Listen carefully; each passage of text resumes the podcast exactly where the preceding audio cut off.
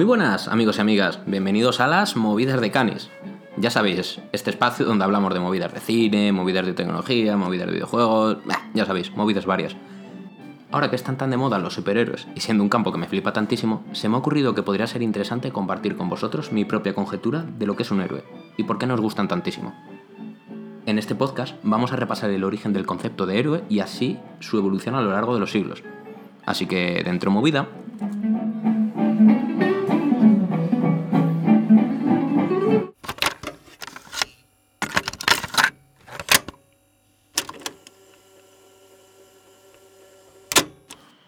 Si nos ponemos a investigar, e investigar, me refiero, ir a la página de Wikipedia, poner héroe y ver qué nos sale, descubrimos que héroe viene del latín eros. La palabra héroe hace su referencia a un hombre que es famoso, ilustre y reconocido por sus hazañas. Digamos que en el estricto sentido de la palabra, y si nos basamos en la metodología tradicional y en todo lo que viene por aquí por la Wikipedia, un héroe no es más que un ser humano que es menos que un dios. A ver, más que un humano porque posee rasgos que lo hacen diferencial. Pues es muy rápido, es muy fuerte, puede dominar a ciertas bestias, pero evidentemente, y dadas las épocas, no podía ser tratado igual que un dios. El héroe, en este sentido, no es más que una persona a pie que representa aquello que su cultura de origen considera sobresaliente. Por lo tanto, representa las habilidades idealizadas del pueblo llano.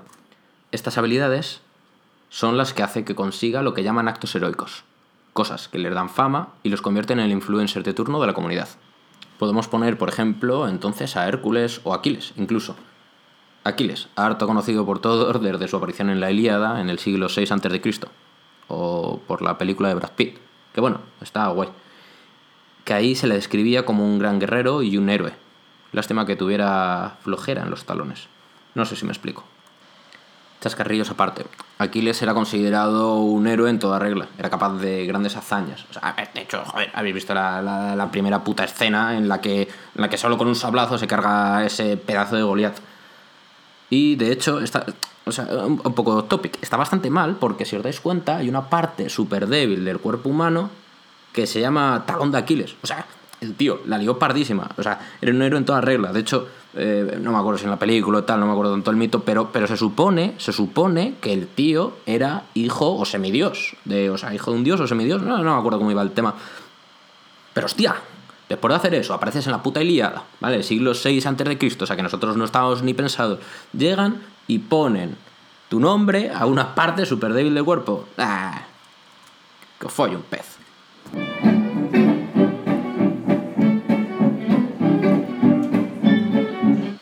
Obviando todo esto y volviendo a la Ilíada, hay un concepto que considero bastante interesante y que a menudo se suele utilizar para hablar de este tipo de historias. Eh, es el denominado el camino del rey, el mómito. Es un término que fue acuñado por el antropólogo y mitólogo estadounidense Joseph Campbell, o eso dice en la Wikipedia, para definir el modelo básico de muchos de los relatos épicos de todo el mundo. De hecho, en Wikipedia, y creo que era el señor Campbell, pues pone, pone el típico viaje de Jesucristo de, Mahoma y, y demás. Dicho lo cual, esos relatos son eh, verdadero estereotipo del camino del héroe, que ha sido harto copiado, harto imitado, harto inspirado a lo largo de, a lo largo de muchísimos, muchísimos.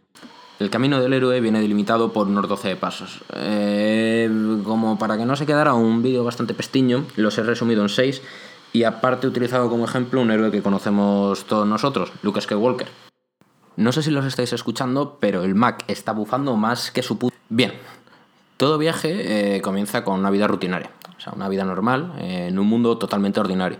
En esta parte de la historia se busca eh, sentirnos parte del héroe, sentir que está a gusto, sentirnos familiarizados un poquito con él. De hecho, todos vimos a, a Luke ayudando a su tío, granjero de humedades, no, que no estoy para nada eh, en contra de los granjeros de humedades. Todo el mundo sabe que son totalmente indispensables en, una sociedad como, la de Tatooine. Pero dista bastante de lo que viene siendo un héroe. Entonces sucede algo. Hay, hay un suceso y, debemos de cruzar un umbral. Pero llegamos a la parte número 2, al rechazo de la llamada. Cruzar ese umbral nos asusta, Preferimos la seguridad del mundo ordinario del que venimos, aunque estar en ese mundo no nos haga el más feliz del mundo. Pero preferimos eso antes de la incertidumbre de cruzar ese umbral. ante el miedo a lo desconocido nos echamos siempre para atrás. Es muy humano esto. Eh, en el caso del ejemplo que estábamos poniendo con, con Luke Skywalker, es la llegada alrededor de dos, en la que conocen a Obi-Wan, Obi-Wan le cuenta toda la película, bla, bla, bla, de que tu padre es un Jedi, que no sé qué, tal. Y Luke de primera lo rechaza. Me tengo que quedar con mi tío, que si tengo muchas humedades que recoger. Son todo excusas porque le da miedo a afrontar ese mundo diferente y extraordinario, que realmente es lo que anhela. Y eso nos llega eh, al punto número 3, que en la teoría del camino del héroe se llama encuentro con el mentor. En el caso nuestro de Luke Skywalker no llega a ser exactamente así porque a Obi-Wan ya le conocía de antes. No lo he dicho antes, pero el camino del héroe se puede alterar ligeramente. Lo importante es el propio círculo y el, valga la redundancia, el camino que hace. El encuentro con el mentor es, como su propio nombre indica, que todo héroe tiene un mentor que le acaba guiando. Alguien que le dice lo que necesita oír y que le quita eh, ese poquito miedo que puede llegar a tener para cruzar el umbral, porque genera confianza hacia, hacia la persona. En el caso nuestro de Luke Skywalker es el momento en el que acaba matando a su familia y no le queda otra que escuchar a Obi-Wan. Pero esta vez le escucha atentamente. Llegamos al número 4. Aliados, enemigos y pruebas. Eh, este mundo especial es totalmente diferente a lo que él ha conocido habitualmente y le toca aprender rápido si quiere sobrevivir. Hay mogollón de desafíos, los enemigos están por todas las partes, pero solamente puede eh, superarlos con la ayuda de los aliados. En nuestro caso eh, sería pues cuando conoce a Leia, eh, Leia, Han, Chiwi, 3PO y acaba haciendo pues lo que viene siendo en las historias esto como la pandillita. Tú siempre tienes una pandillita para superar los desafíos. En este punto el héroe eh, está totalmente fuera de su zona de confort. Ha encontrado un mentor. bueno, en el caso de Luke Skywalker ya lo ha perdido. Eh, tiene aliados, ha visto enemigos, ha superado una serie de pruebas, se empieza a sentir eh, fuerte en su, en su nueva situación de héroe. Pero todavía llega la parte más peligrosa, lo que se denomina como Odisea y Caverna Profunda. Viene siendo el momento de mayor peligro y máxima desesperación de toda la historia, de todo el camino. Ese momento en el que parece que todo está perdido, en el que parece que nada puede salir bien, en el de cómo puede el mundo volver a ser lo que era pero ahí es donde resurge el héroe clásico. El héroe persiste y encuentra la salida. El viaje continúa. Si nos lo llamamos a nuestra analogía de Star Wars, una nueva esperanza, este sería el momento en el que Luke Skywalker, junto con la ayuda de toda la rebelión, tienen que destruir la estrella de la muerte, porque han encontrado unos planos que, luego nos lo, nos lo, contarán en otro momento. Ese es un momento de mucha desesperación, porque ya llega un momento, de hecho, en el que aparece Darth Vader y empieza de papá, papá, papá, papá, papá, papá. Y claro, es un momento como súper jodido, porque, porque Luke en ese momento, bueno, más que Luke, porque Luke está tranquilote, eh, están los otros, ay, ay, que nos la van a liar, porque sí, recordar que si la estrella de muerte acaba disparando, pues acaban cargando una, base rebelde. Y, se puede liar la de Dios es Cristo. Pero ¿qué pasa? Luke mantiene la calma, se acuerda de, los, de las enseñanzas de su mentor, utiliza la fuerza y entonces dispara. Pero ese no es el final del viaje. El final del viaje es cuando vuelve a casa, transformado, después de todo lo que ha vivido. El héroe vuelve a casa como una persona diferente. Ha adquirido lo que se denomina el elixir del conocimiento, que en el caso de Luke, vamos a llevarlo en nuestra historia, es todo el aprendizaje de Jedi y de la rebelión y de toda la historia que ha aprendido junto al espectador, en este caso. Y entonces lo comparte con todos los demás. Bueno, de hecho, si nos lo volvemos a llevar a la parte de Luke, Luke da muchas vueltas, porque da muchos, muchos, muchas, muchas vueltas.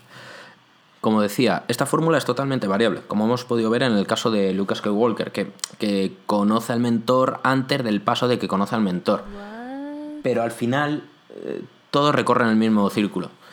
Eh, uno de los mejores ejemplos en este caso es eh, Neo el de Matrix, porque ese sí que sigue paso por paso los 12 puntos del camino del héroe. Y muchas de las historias actuales, ya sean en cómics, en videojuegos, en series, en películas, siguen este esquema. ¿Por qué?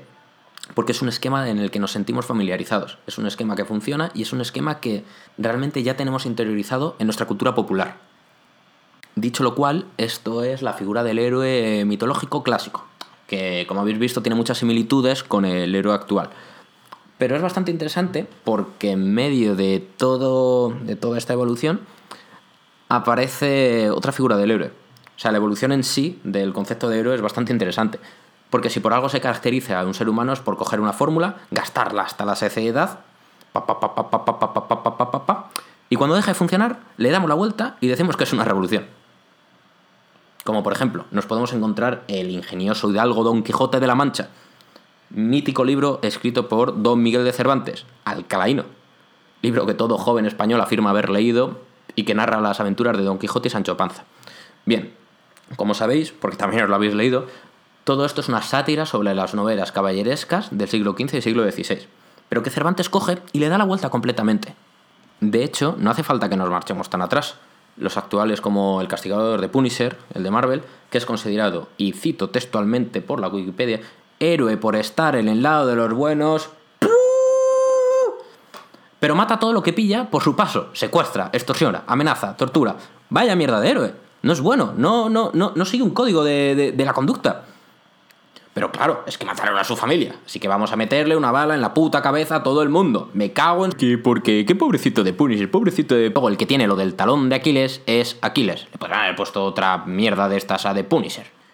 Anyway, el tema de los antihéroes tiene bastante tela, porque ponen tela de juicio, valga la redundancia. ¿Existen los héroes? O sea, me identifico más con un antihéroe que con un héroe, porque el antihéroe tiene errores. Bueno, a ver, The Punisher tiene más que errores. Sin ir más lejos, podríamos incluso definir a Malcolm Reynolds, el protagonista de Firefly, como un antihéroe. Porque aunque sabemos que es bueno, tiene sus defectos y los muestra públicamente. Él sabe que se equivoca. Si lo ponemos al lado de un rollo Batman, Superman, superpoderes aparte, bueno, Batman no tiene superpoderes, nos identificamos más con el bueno de Reynolds. Porque mm, se parece más a nosotros. Es más humano. Eh, tiene sus defectos. Reconoce que tiene defectos y se disculpa. Alejándonos ya un poquito de la evolución, de la metodología y el antiheroísmo. What the hell? Acabo de decir antiheroísmo. ¿Qué consideramos un héroe para nosotros en la sociedad actual? O sea, yo he llegado a escuchar en telediarios que a los deportistas que consiguen grandes logros a veces se les etiqueta como héroes. A la gente de la selección española se les llamó héroes. Y al final si os dais cuenta, es una hazaña que no está eh, en la meta de muchos de nosotros, pero que la sociedad hace que consideramos inalcanzable. Nosotros mismos consideramos inalcanzable ya cuando llegamos a, cierta edad. Lo más fascinante del asunto es que un héroe actual, pese a que los cómics, los libros, los videojuegos pretendan, eh, no encuentran su utilidad en una espada o un escudo. Si os fijáis, el héroe mitológico siempre acataba la acción, siempre acataba al, espadazo, al escudo fácil. Actualmente, lo que motiva a un héroe, lo que pensamos que es un héroe, es la búsqueda en general de un cambio en el individuo, en la sociedad. Y es muy interesante, ¿no? Hemos pasado de que un héroe salve una situación, o sea, aparece un dragón en un pueblo y se lo cargue, a un héroe que reconduce la situación. O sea, consideramos héroes a las personas que mueven las masas. Pero ¿respondes a la pregunta ¿qué es ser un héroe? Muchas veces me he preguntado por qué se me pone la piel de gallina con la entrada de Thor en Wakanda. ¿Por qué sonrío cuando Goku gana el décimo malo de turno? ¿Por qué me emociono cuando aniquilan a Sauron y salvan la Tierra Media? Yo creo que es porque sabemos que lo que hacen está bien. Los héroes nos muestran que no necesitamos ser perfectos para hacer lo correcto. No se trata de vivir sin miedo, es de enfrentarse a la injusticia no es tener poder, es saber utilizarlo.